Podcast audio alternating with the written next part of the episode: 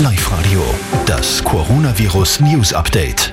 Das fragen sich viele. Darf ich zu Ostern einen Ausflug machen? Ja oder nein? Daniel Korczak, du hast das äh, mit einem Experten versucht zu klären und bist dem nachgegangen. Ja, wir haben nachgefragt bei einem Staatsrechtsfachmann von der Linzer Kepler-Uni. Er sagt uns, bewegen im Freien, das ist erlaubt und zwar egal wo.